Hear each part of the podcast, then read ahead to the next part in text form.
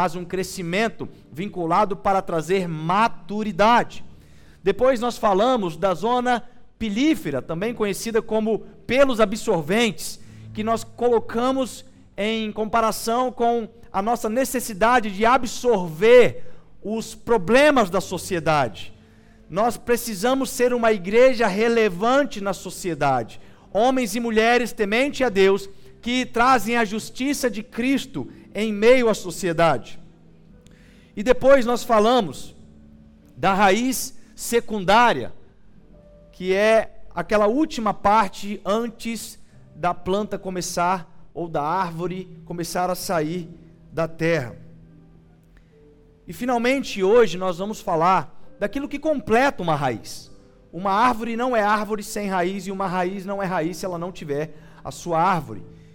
Então é a parte externa da raiz, a planta, né, aquilo que vai cumprir o propósito futuro, que é dar frutos.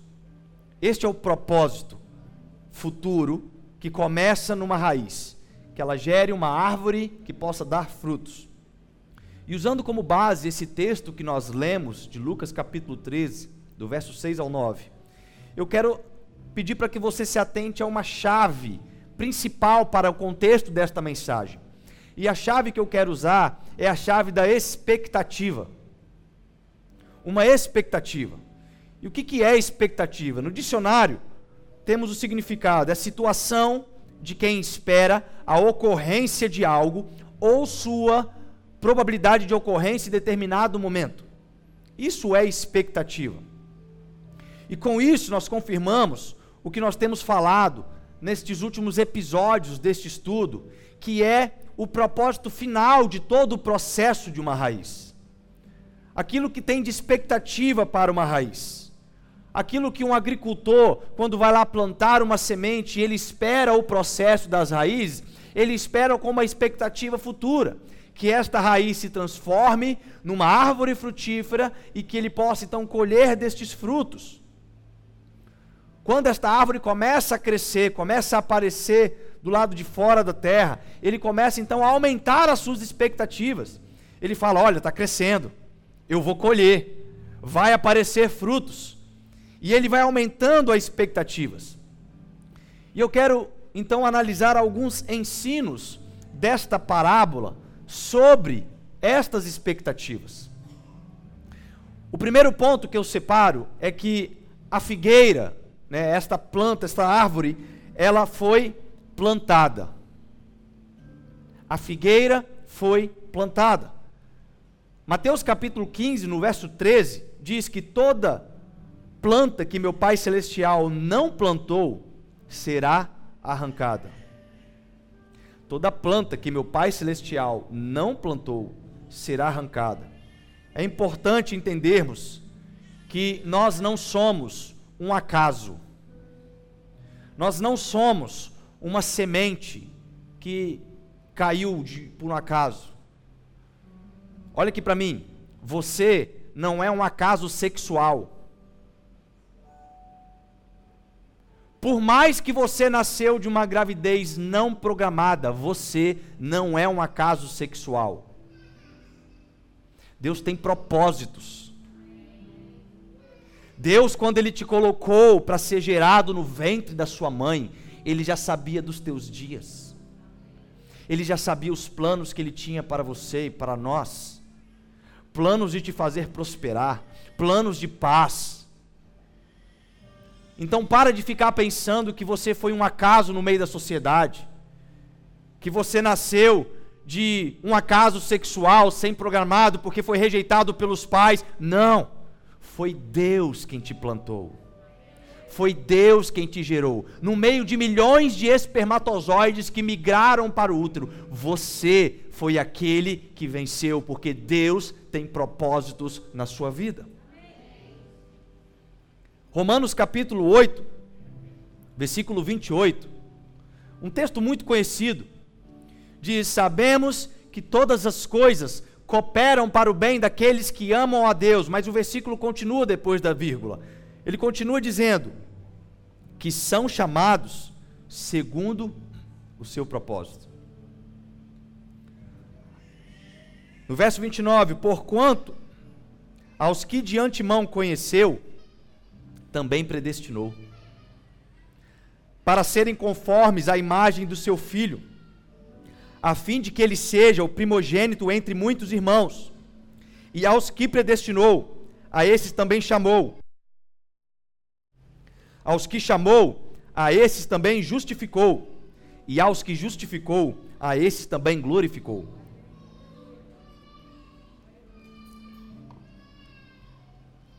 Então entenda, você foi escolhido por Deus com um destino previamente escolhido, e junto com este destino, este que te plantou tem sobre a sua vida uma palavra, um sentimento, ele tem sobre a sua vida uma expectativa.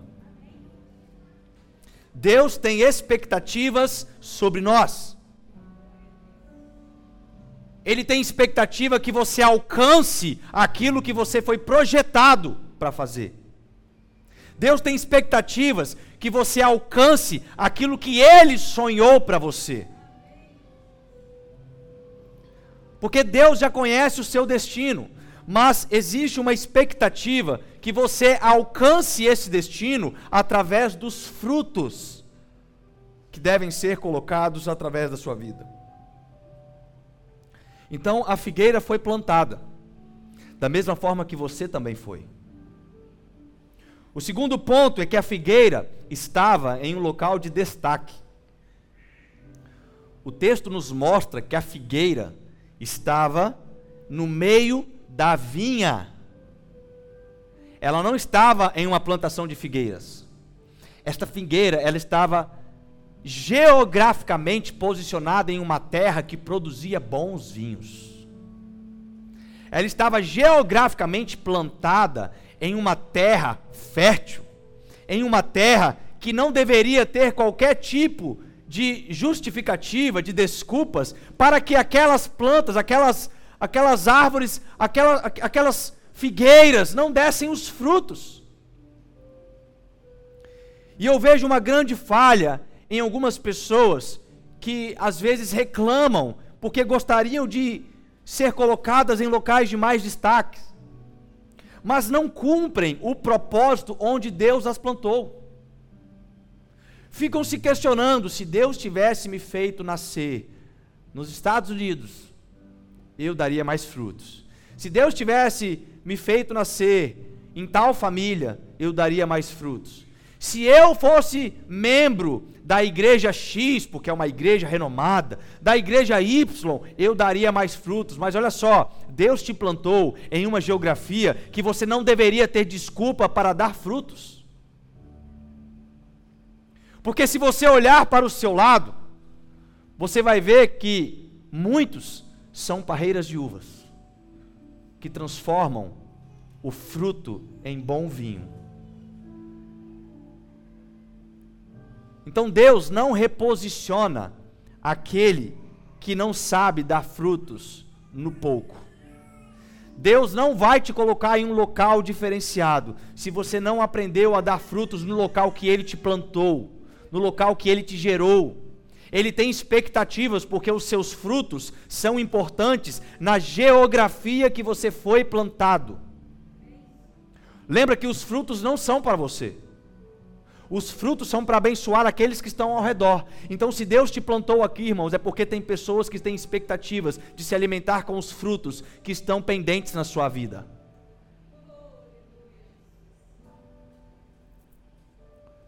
Não dar frutos onde você foi plantado é se tornar estéril, mesmo sendo plantado em uma terra fértil. Isso é importante para entender os propósitos.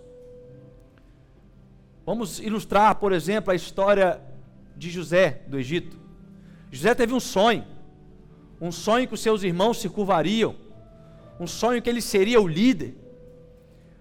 E esse sonho, ainda quando ele era jovem, ele teve que esperar muito tempo para acontecer. José teve um sonho quando ele era bem jovem mas só depois de muito tempo aquele sonho se tornou realidade. Durante muito tempo, José foi colocado em geografias distintas. durante muito tempo ele foi colocado em geografias que não tinha nenhum tipo de ligação com o propósito do sonho. E talvez José poderia ficar se perguntando: Deus, cadê o meu sonho? Eu sonhei que eu seria um líder. Eu serei que eu seria uma influência na minha sociedade. Eu sonhei que eu seria um bom empresário. Eu sonhei, eu sonhei que eu seria próspero. Eu sonhei que eu seria assim, que eu seria assado. Não faz sentido eu estar nesta geografia. Não faz sentido eu estar neste trabalho. Só que na cabeça de Deus, Deus deve estar pensando assim: hum, você está errado.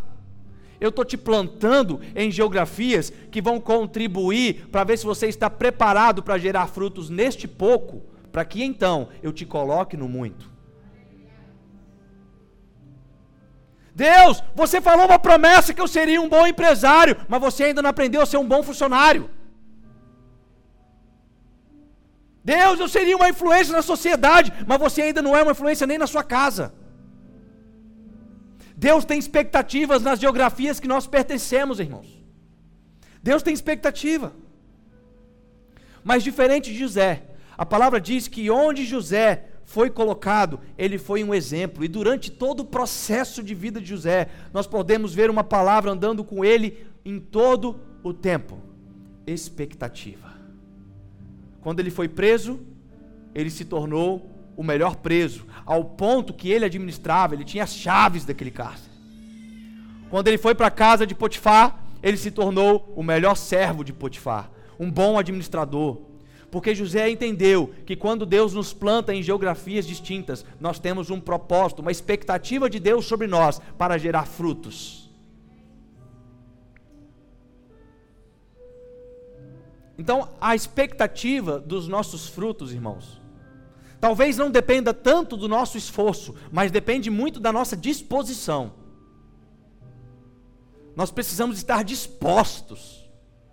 Às vezes nós não temos as, as ferramentas corretas, a força que precisamos, mas se nós estivermos dispostos a fazer aquilo que está vinculado com a nossa geografia, nós começaremos a desenvolver frutos para alimentar pessoas que precisam.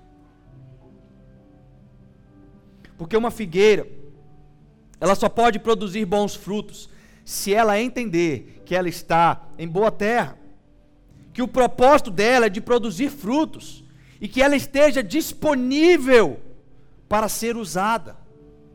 Porque uma vez que nós somos plantados junto a ribeiros de águas, como está lá em Salmos capítulo 1, quando nós somos plantados em geografias que não deveriam ter desculpas, porque a terra é boa, tudo ao nosso redor está dando frutos, porque eu vou dar desculpa com a terra. Ah, não, o problema é a igreja que eu estou, o problema é o pastor, não, o problema é as luzinhas que penduraram, não vou dar frutos por causa das luzinhas que penduraram. Só que ao seu redor tem pessoas na mesma terra produzindo frutos, porque tem disposição.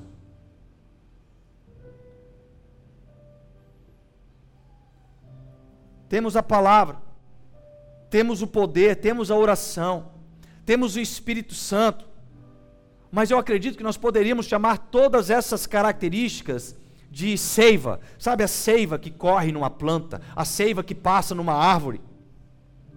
Mas essa fotossíntese só acontece de fato se a figueira se colocar à disposição. Eu estou disposto estou disponível, eu estou aqui, deixe essa seiva correr em mim. E isto me leva ao terceiro ponto, porque a figueira tinha maturidade.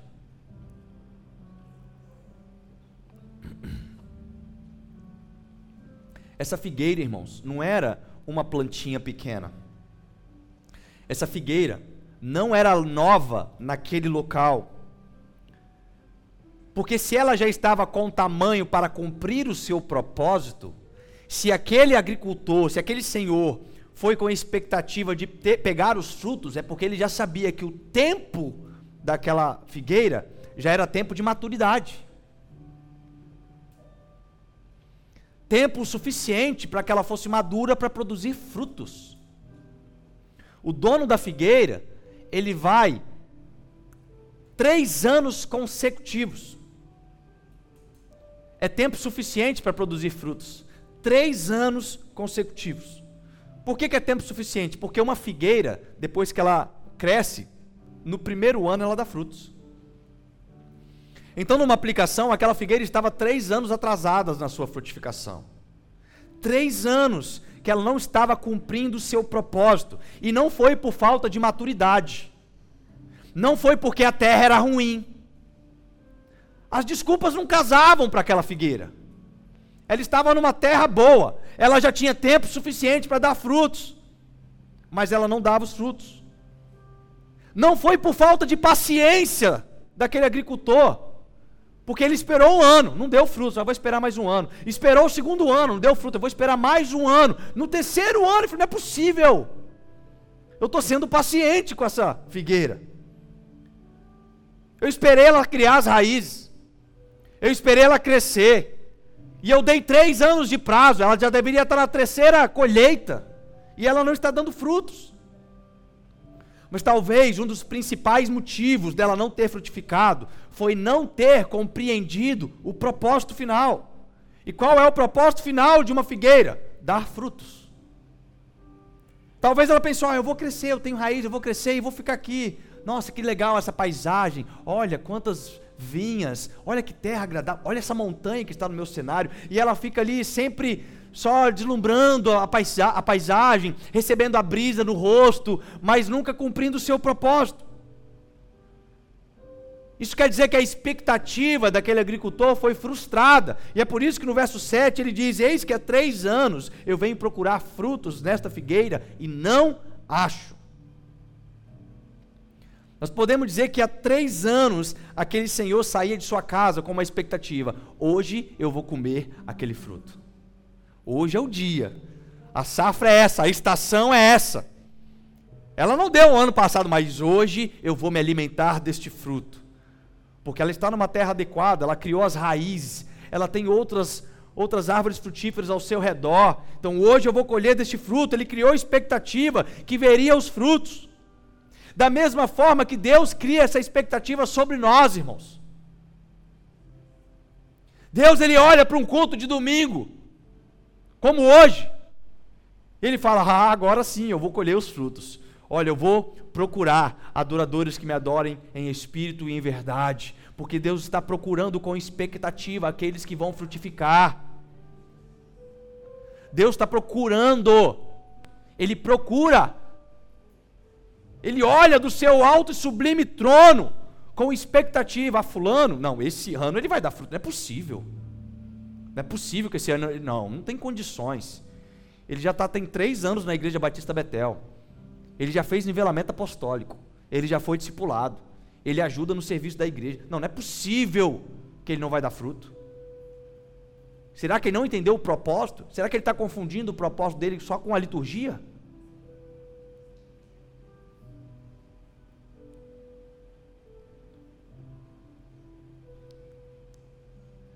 Deus não está à procura de folhas. Deus não está à procura de sombra. Deus não está à procura de, de galhos. Deus está à procura de frutos. Essa é a expectativa de Deus para nós.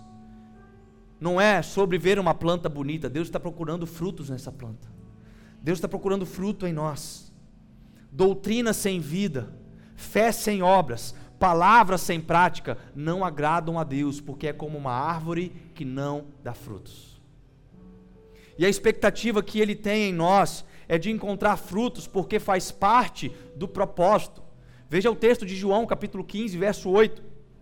Nisto é glorificado meu Pai, que deis muito frutos, e assim sereis os meus discípulos raízes secundárias que nós vimos na semana passada, de que precisamos ser discípulos de Jesus, é evidenciada com frutos. É evidenciado com frutos. Aqueles que são plantados, são maduros no tempo, foram alimentados em boa terra, mas não dão frutos, não são discípulos de Jesus. E é dura essa palavra. Porque a expectativa de Jesus, a qual glorifica o Pai, não é simplesmente ser crente, é ser um crente que dá frutos. E esse é um grande perigo no reino de Deus. Árvores que são plantadas com um propósito, mas não se colocam à disposição para serem frutíferas, se tornam estéril. A esterilidade, irmão, não é uma neutralidade. A esterilidade é um desastre. Porque tem cristão que acha, não, eu sou crente, mas eu estou de boa, estou neutro.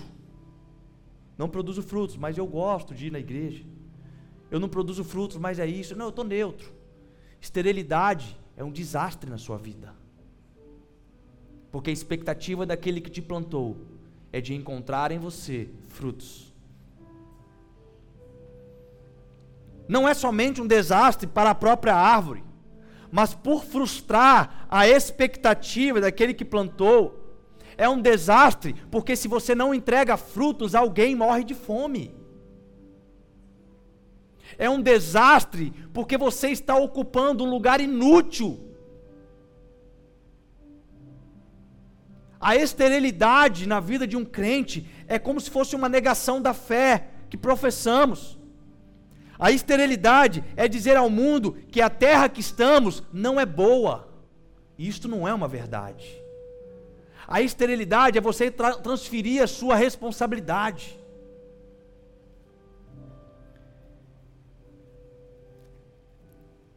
E eu fico pensando, sabe por que, que talvez tem pessoas que você convida às vezes para vir na igreja e ela não vem? Porque ela não enxerga frutos em você. Você fala, vamos lá na minha igreja. E a pessoa pensa, espera aí, você está plantado lá naquela terra e dá esses frutos? Não, eu não quero isso para mim. Se você não consegue ser frutífero na vida da pessoa que você convida, como ela vai ser plantada no reino de Deus de alguma forma?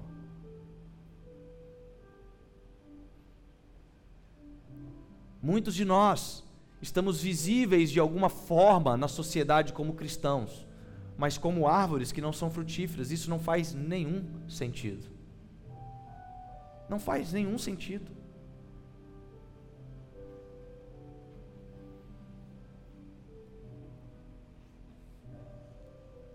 Então, como que nós podemos falar para uma pessoa para ser plantada em uma terra onde nós somos plantados? Onde nós estamos há 1, 5, 10, 20 anos, e ela não enxerga frutos em você. Como que nós podemos fazer isso? Quando você não dá frutos, você ocupa o lugar inutilmente. E essa esterilidade, ela avança o desejo do, do agricultor de sermos arrancados da terra. É isso que faz a esterilidade. João 15, versículo 2. Todo ramo que está em mim e não dá frutos, ele corta. Todo ramo que está em mim e não dá frutos, ele corta. Mas em quarto lugar, a figueira infrutífera recebe uma nova chance. Tiago, está dando uma microfoniazinha aqui. A figueira infrutífera recebe uma nova chance. No versículo 8: Senhor, deixa esse ano ainda, até que eu cave ao redor e lhe deite estrume. Em outras versões, adubo.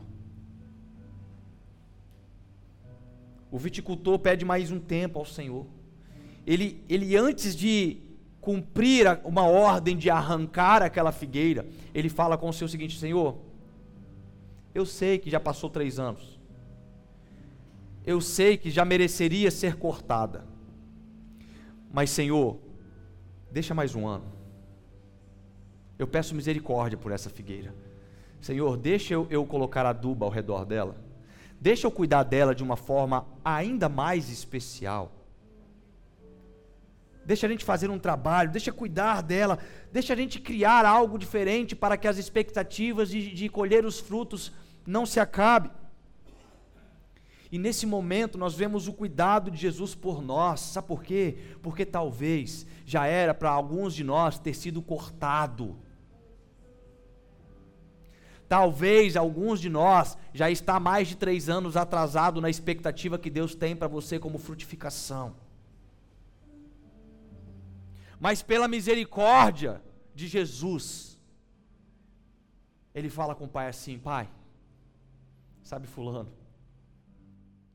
Está hoje lá na Betista Betel de Laranjeiras escutando uma palavra. Está pela internet ouvindo uma palavra. Pai, sabe este fulano que está com o coração agora contrito diante desta mensagem? Este daí, pai. Eu te peço mais um ano. Deixa eu cuidar dele mais um ano. Deixa o Espírito Santo adubar em volta dele. Deixa eu cuidar dele de uma forma especial. Deixa eu colocar adubo na vida dele. Eu tenho grandes expectativas neste filho também, pai. Então, assim, não vamos cortar hoje, não. Vamos esperar mais um tempo. Deixa eu aproximar alguns líderes, homens e mulheres que já estão frutificando para contribuir no crescimento, na maturidade, no discernimento. Deixa eu colocar ele na geografia certa. Deixa eu fazer alguma coisa, mas não corte ainda.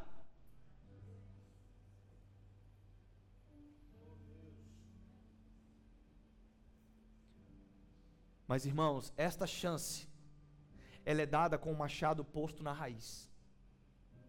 Esta é uma chance como uma última tentativa. Esta é uma chance seguinte, tá bom, eu deixo, mas o machado já está aqui, ó. Se não der frutos, eu vou cortar fora.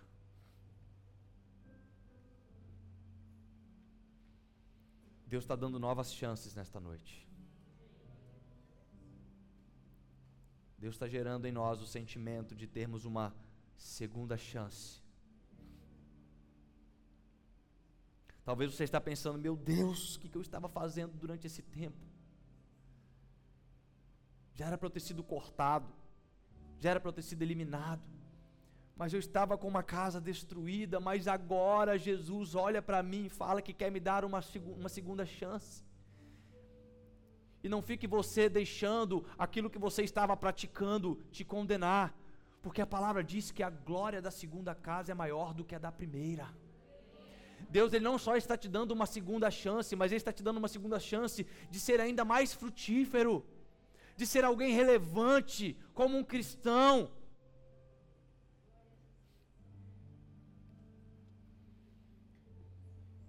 Romanos 8, versículo 19, diz: A natureza criada aguarda com grande expectativa a manifestação dos filhos de Deus.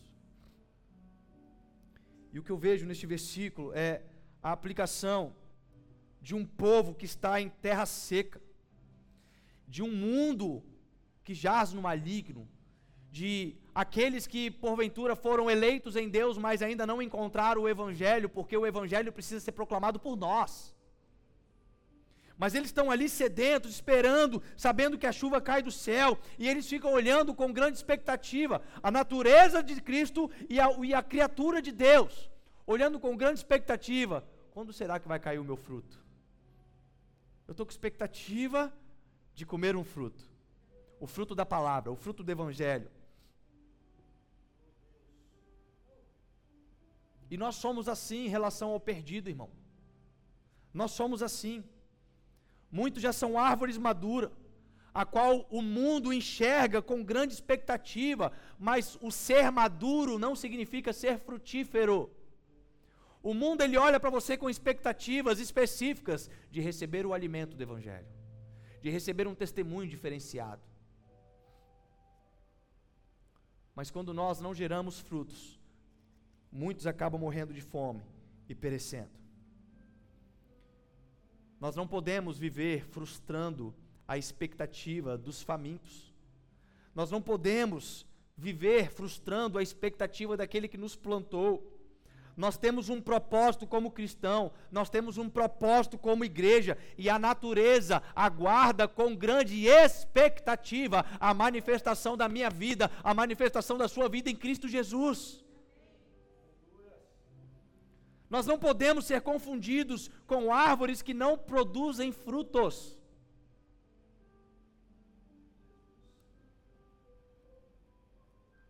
Em Filipenses 1, versículo 20, Paulo diz: segundo minha ardente minha ardente segundo a minha ardente expectativa espero que em nada serei envergonhado Pelo contrário, com toda a determinação de sempre, também agora, Cristo será engrandecido em meu corpo, quer pela vida, quer pela morte, porque para mim o viver é Cristo e o morrer é lucro. Caso continue vivendo no corpo, terei fruto do meu trabalho. Paulo tinha a mesma expectativa das demais esferas, dar frutos para glorificar o nome de Deus seja na vida, seja na morte. Mas aí quando ele olha, peraí, se eu morrer é lucro, mas se ficar vivo, eu vou poder dar mais frutos, então é melhor que eu fique vivo, porque menos pessoas morrerão de fome.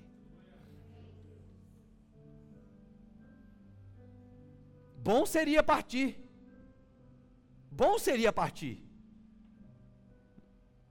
Mas olhando para este corpo e sabendo que eu posso ser frutífero nele, então é melhor eu cumprir aqui o meu propósito. Como será que está o seu plantio? Por quantas vezes o agricultor já chegou até você e falou assim: Olha, eu vim comer dos frutos e não estou achando. Por quantas vezes talvez aquele que te plantou tem procurado na sua vida, e se ele tem procurado, quer dizer que você já está maduro.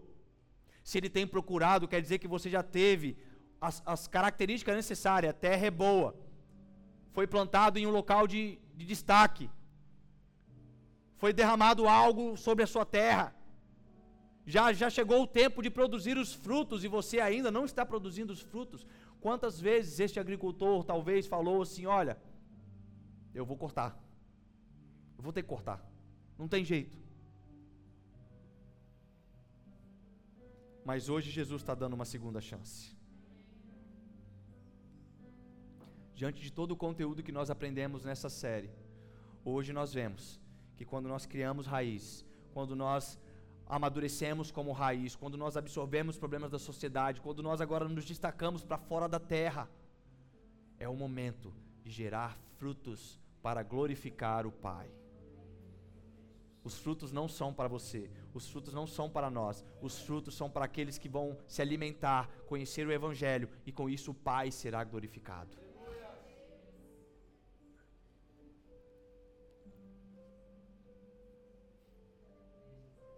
dentro da sua máscara, faz assim comigo. Eu sinto cheiro de frutos. Eu sinto cheiro de colheita. Porque hoje, hoje, o viticultor está derramando sobre os nossos pés novamente um novo adubo. Mais uma vez, Ele está derramando algo para que nós possamos produzir o fruto necessário e o nome de Deus será glorificado mais uma vez. Que Deus seja louvado. Eu quero fazer uma oração por você. Eu quero te convidar a ficar de pé mais uma vez.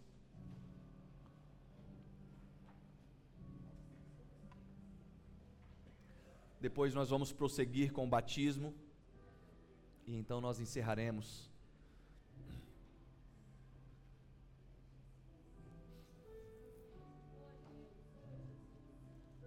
Eu quero chamar aqui na frente os que vão se batizar. Vem aqui na frente.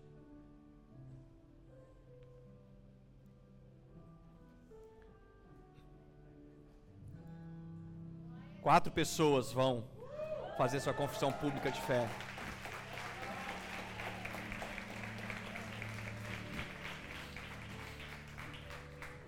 Sabe o que, que é isso, irmãos? Frutos.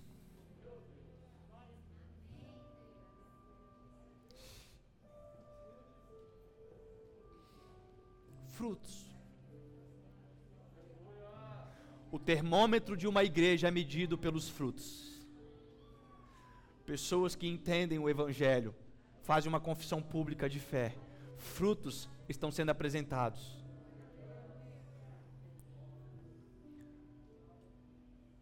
Feche seus olhos. Pai, nós queremos neste momento louvar e agradecer o Teu nome. Nós agradecemos, ó Pai, porque hoje a tua palavra enxertou mais uma vez o nosso coração. E nós estamos concretizando isso, apresentando frutos, ó Pai. E eu quero orar por estes jovens que hoje vão fazer uma confissão pública de fé. Para que eles possam começar a viver algo sobrenatural na vida deles. Chegou o tempo daqui em diante, onde o Senhor também vai procurar frutos na vida deles. E eu quero declarar, Pai, que eles venham viver experiências espirituais, na... Pai, que eles venham receber dons, que eles venham receber visões, ó Pai. Porque a tua palavra diz que os velhos terão sonhos, mas os jovens terão visões. E nós chamamos a existência agora de Joel 2:28 sobre a vida deles, que eles possam, Pai, enxergar aquilo que nós precisamos para caminhar direcionado na tua palavra. Então derrama, Pai, palavra de sabedoria, derrama dons sobrenaturais, que eles possam, através do Espírito Santo, gerar frutos que glorifiquem o Pai e frutos que permaneçam, Pai. De igual modo, eu oro por cada um de nós aqui neste local, por cada um que está assistindo pela internet Deus, eu agradeço por mais uma oportunidade que o Senhor tem derramado sobre alguns. E eu peço, Pai, coloque este novo adubo espiritual sobre eles. Que este cheiro de frutos que está ao nosso redor hoje seja uma evidência de forma sobrenatural sobre nós, ó Pai. Eu quero derramar que o bairro de Laranjeiras não vai mais morrer de fome o bairro de Laranjeiras encontrará neste local, através das nossas vidas, frutos que glorificam a Deus. E assim nós oramos e agradecemos, em nome de Jesus. Amém e amém. Glória a Deus. Vamos aplaudir a Deus. Vocês podem subir. Amém. Os irmãos podem se assentar. Pega para mim o Tiago, pega meu celular aí, por favor, na Bíblia. Irmãos, por que que nós batizamos? Nós batizamos porque é uma ordenança de Jesus. Jesus deixou duas ordenanças para a igreja: a ceia e o batismo. E o batismo é ser parte do corpo de Cristo. Romanos 10, versículo 9 diz que se com tua boca confessar que Jesus Cristo é o Senhor e com o teu coração crer que Deus o ressuscitou dentre os mortos, será salvo.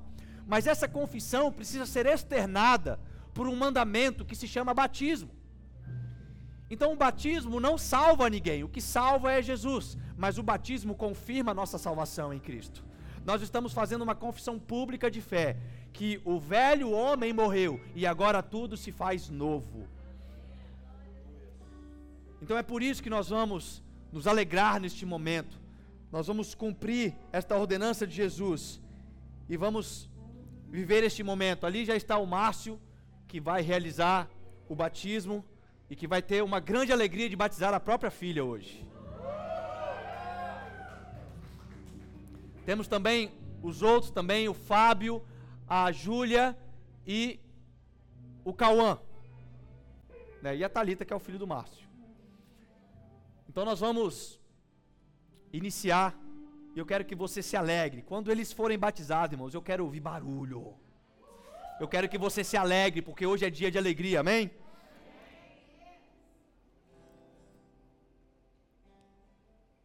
Tem uma ordem aí?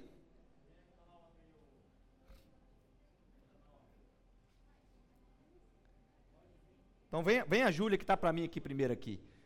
Eu vou ler um relato que eles escreveram, tá? Enquanto ele vai fazer ali a confissão pública com eles, eu vou ler um relato com eles. O louvor pode começar junto comigo. Pode vir a Júlia.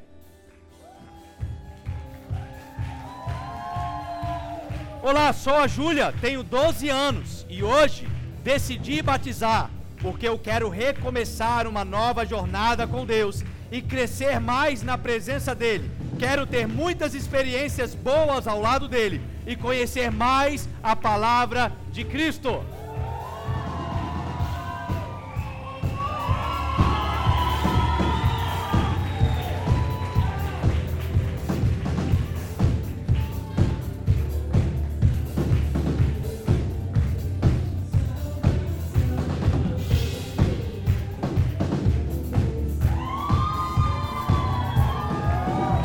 Eu, Talita Pireboia, tenho 17 anos, nasci em um lar cristão e hoje eu declaro para o mundo que a minha vida e meu coração são totalmente de Jesus.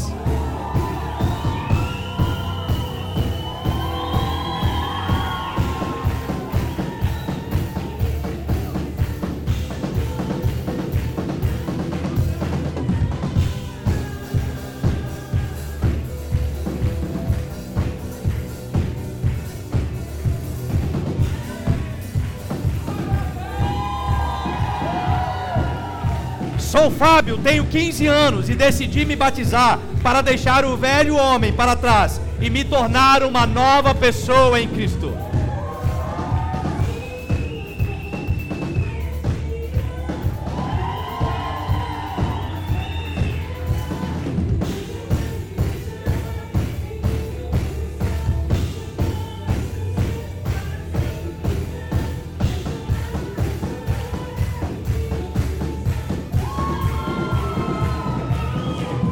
Sou Cauã, tenho 14 anos. Hoje decidi me batizar porque quero mudar de vida e estar mais perto de Deus e deixar Ele guiar a minha vida.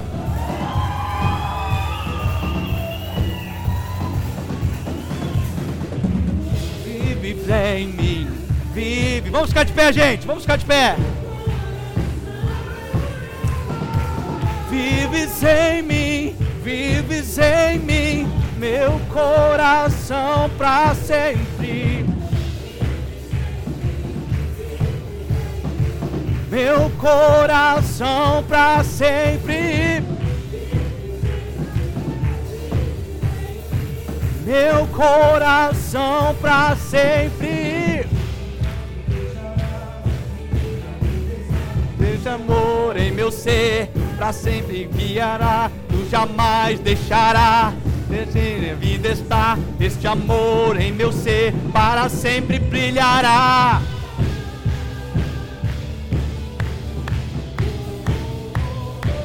Oh, oh, oh,